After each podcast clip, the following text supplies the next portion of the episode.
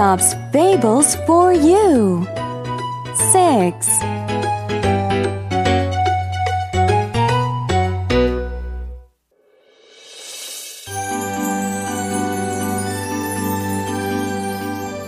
The Goose with the Golden Eggs.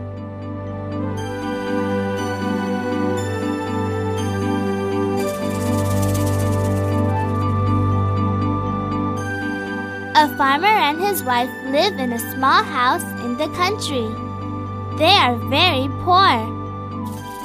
Then one day, something fantastic happens.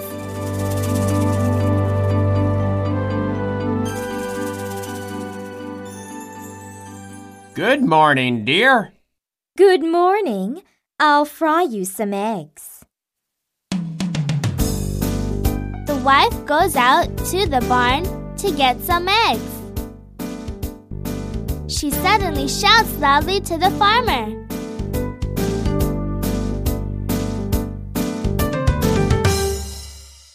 Come out here, dear, quickly.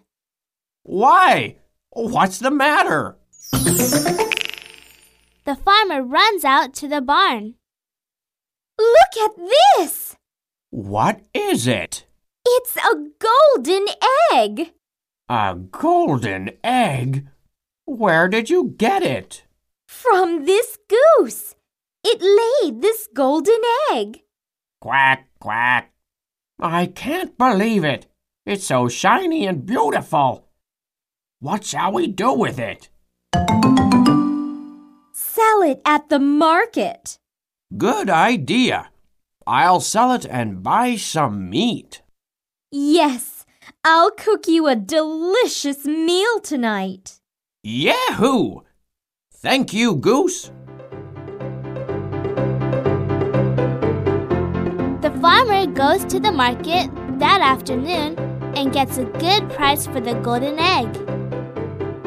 The farmer and his wife have a nice dinner that night, but they can't fall asleep. They are so excited and hope that the goose will lay another golden egg tomorrow morning.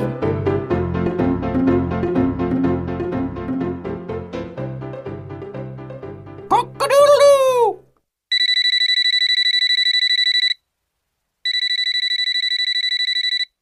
Wake up, dear.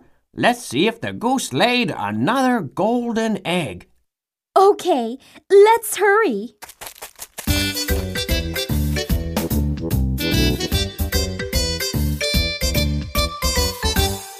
The two rush out to the barn.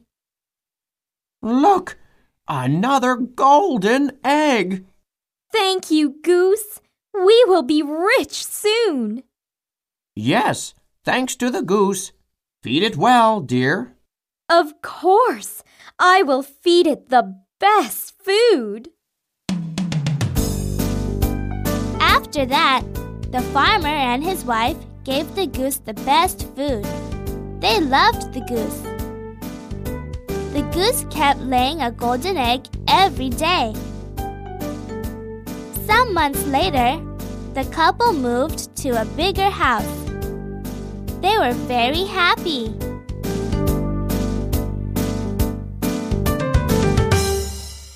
Thanks to the goose, we are not poor anymore. That is true. But I'm getting curious. About what? The goose doesn't look special. So what? But how can it lay golden eggs? Good question. Now I'm getting curious too. Hmm. More months passed, and the farmer and his wife became quite rich. We are now quite rich, thanks to the goose. Yes, but I want to get really rich fast. How? Think. We don't know how the goose lays the golden eggs, but we know where they're coming from. We do? Uh, where? From the goose's stomach, of course. So its stomach must be full of golden eggs. Perhaps. I don't know. Can't you see? We can become really rich all at once. What do you mean? Cut open the goose's stomach. Take out all of the golden eggs inside. You mean kill the goose? Yes, a golden egg a day is too slow. I want to become really rich. Now! But it has given us a golden egg every day. It made us rich. We can't kill it now. Why not? Don't you want to become richer faster? Yes, but we are rich right now. Yes, but I want to become really, really rich. I want to live in the city. Bring the knife from the kitchen. If you wish, dear. The farmer brings a sharp knife from the kitchen. The goose sees the knife and starts crying and runs away. The wife hides the knife behind her back. Quack. What's the matter, Goose? I have something delicious for you. Quack, quack. It's running away. Go and catch it. Okay, dear. Come here, Goosey. Quack, quack, quack. Catch it, catch it. I got it. Quack, quack, quack. Farmer catches the goose, and the wife is about to cut open its stomach.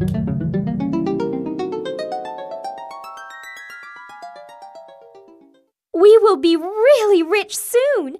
How many eggs will there be? I don't know, but there must be many. I'm getting curious now. Hurry up! Cut it open. Okay, here I go.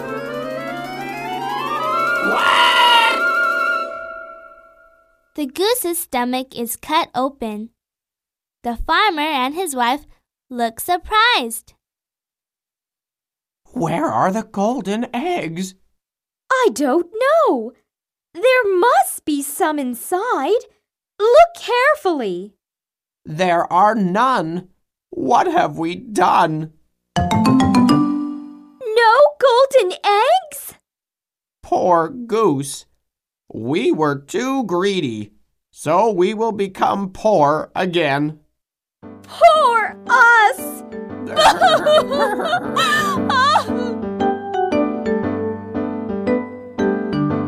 Moral Don't be greedy.